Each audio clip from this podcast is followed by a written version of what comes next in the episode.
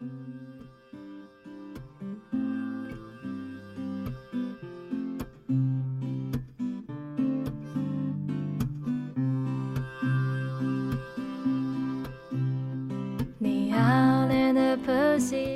家好，我是佳佳，And I'm Nana. 欢迎收听家里家外。Welcome to 家里家外。现在中国北方的城市呢，已经陆续停止了供暖，春天的气息也越来越浓了。娜娜，你听说过有一个词儿叫“春困秋乏”吗？ Yes, in the spring it's very easy to feel sleepy. But do you know why? 啊，春天随着气温的逐渐升高，皮肤毛孔舒展，血液供应增多，但供应大脑的氧气呢却相应减少了，所以容易犯困。 Because of this, the International Mental Health and Neuroscience Foundation initiated World Sleep Day every year on March 21st. 是的，每年的三月二十一日是世界睡眠日。那今天呢，我们就聊聊睡觉。 Okay, let's start today's show. Oh, let us be married too long. 很多人呢会关注网络啊、美食啊、旅游啊等等，但是呢，你是否关注过占生命三分之一时长的睡眠呢？ The main purposes of sleep are to enable the body to rest and replenish, allowing time for repairs to take place and for tissue to be regenerated. So, one of the secrets to being more productive, more inspired, and more joyful in life is getting enough sleep.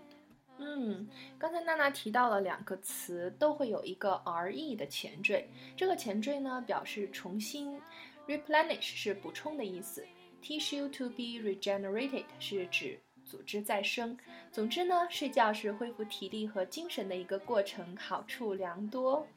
It is estimated that the average man or woman needs between seven and a half to eight hours of sleep a night.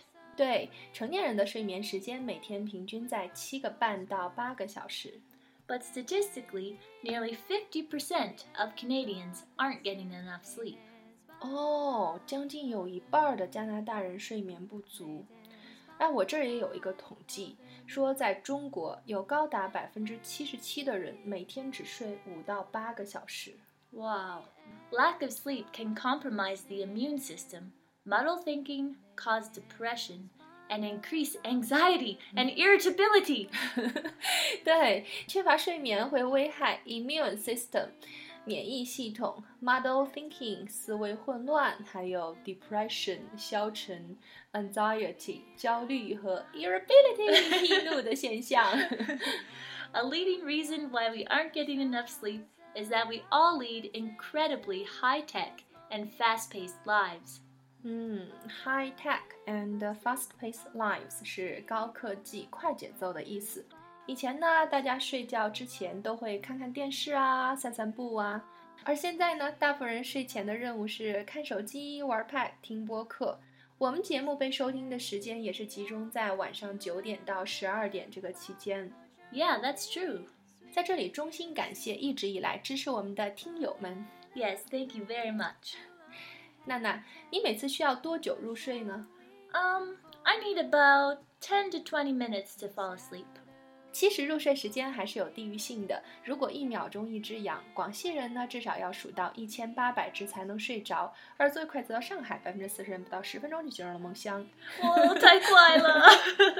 啊，你听到这儿可能会觉得音频出了问题，其实我只是想配合一下上海人的快节奏。Uh, but did you know eight hours in bed doesn't always mean eight hours of sleep? 嗯，是的，睡眠的质量也很重要。嗯，我记得我听说过一个故事，说五百年前文艺复兴时期，嗯，达芬奇发明了一种睡眠方式，每四个小时睡十五分钟，听起来还是蛮有效率的哦。He was a smart man, so he must have good quality sleep. 是啊，嗯，我入睡倒是蛮快的，但是经常做梦。不过据统计，女性确实会比男性做梦的频率会高。Hmm, maybe you are in the fifth phase for a long time. 嗯，第五阶段什么意思啊？ Research shows that in an average night, there are five stages of sleep and four cycles, during which the sequence of the stages is repeated. 哦，你说人的睡眠分五层是吗？哎，这让我突然想到一部电影《Inception》《盗梦空间》。 Yeah, I love that movie. It's about a kind of dream. 那其他几层是什么呢？ In the first light phase, the heart rate and blood pressure go down and the muscles relax. 哦，第一层是 muscles relax 放松状态， In the next two stages, sleep gets progressively deeper. 嗯，二三层呢是 deep sleep 深度睡眠， In the fourth stage, usually reached after an hour, the slumber is so deep that if awoken, the sleeper would be confused and disorientated. 在深度睡眠的时候，千万不要叫醒他，不然会 confused 迷惑，或者是 disorientated 迷惘。 Yes, in this phase, sleepwalking can occur, with an average episode lasting no more than 15 minutes. 哎，我上小学的时候还记得有一次 sleepwalking 梦游，哎， Really? It must be amazing. 是啊，醒来的时候我妈妈跟我说，我觉得好神奇的。 In the fifth stage, the rapid eye movement stage, the eyes move constantly between closed lids as if the sleeper is looking at something. 哦，是是是，呃，有些人睡觉的时候眼睛会动，实际上他已经进入了睡眠的第五层。 During this stage, the body is almost paralyzed. 哦，应该是睡得最熟的时候了，已经接近 paralyzed，瘫痪。哇哦，你好专业啊！大家有什么样的睡眠问题，赶快来问我们的美女主播娜娜吧。 Uh, I'm no expert. 嗯 I just research some things, but I will try my best to answer your questions. 嗯，你睡觉的时候有没有什么 special habit 癖好呢？ Mm, I don't know whether it's a special habit, but I do like to take a hot bath before I go to sleep. 睡前洗澡应该是会促进睡眠的吧？ Yes, body temperature is key to falling asleep. As your body cools down from your bath, the changing temperature will help you sleep. How about you? 嗯，让我想一想。哦，对，我一定是要在黑暗的情况下才能睡着。 What about in the daytime? If you want to take a nap, do you need to close the curtains? 嗯，是的，一定要 close the curtains，拉窗帘。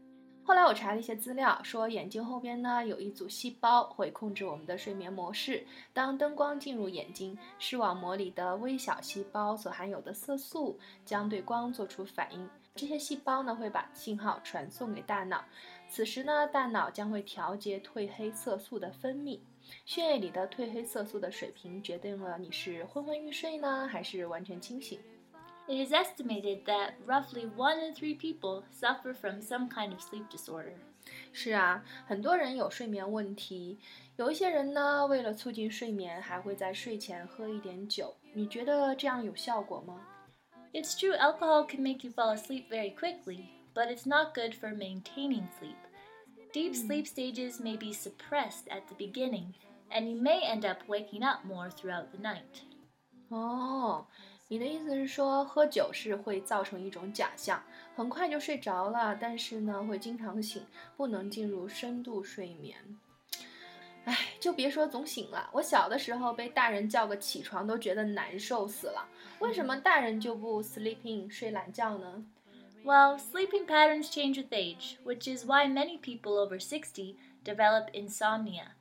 One theory for this age related change is that it is due to hormonal changes. The body temperature rise occurs at daybreak in the young, but at 3 or 4 in the morning in the elderly. 哦，原来是由荷尔蒙的变化导致的。不同年龄的人体温升高的时间不一样，所以起床的时间也不一样。 那在节目的最后呢，我们还是要提醒大家，其实睡眠是可以通过运动来改善的，尽量的不要依赖于安眠药。Yes, regular exercise is very important.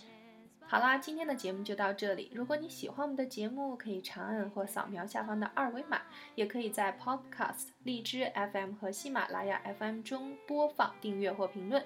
感谢你的收听，下周见喽！See you next time. They dance by.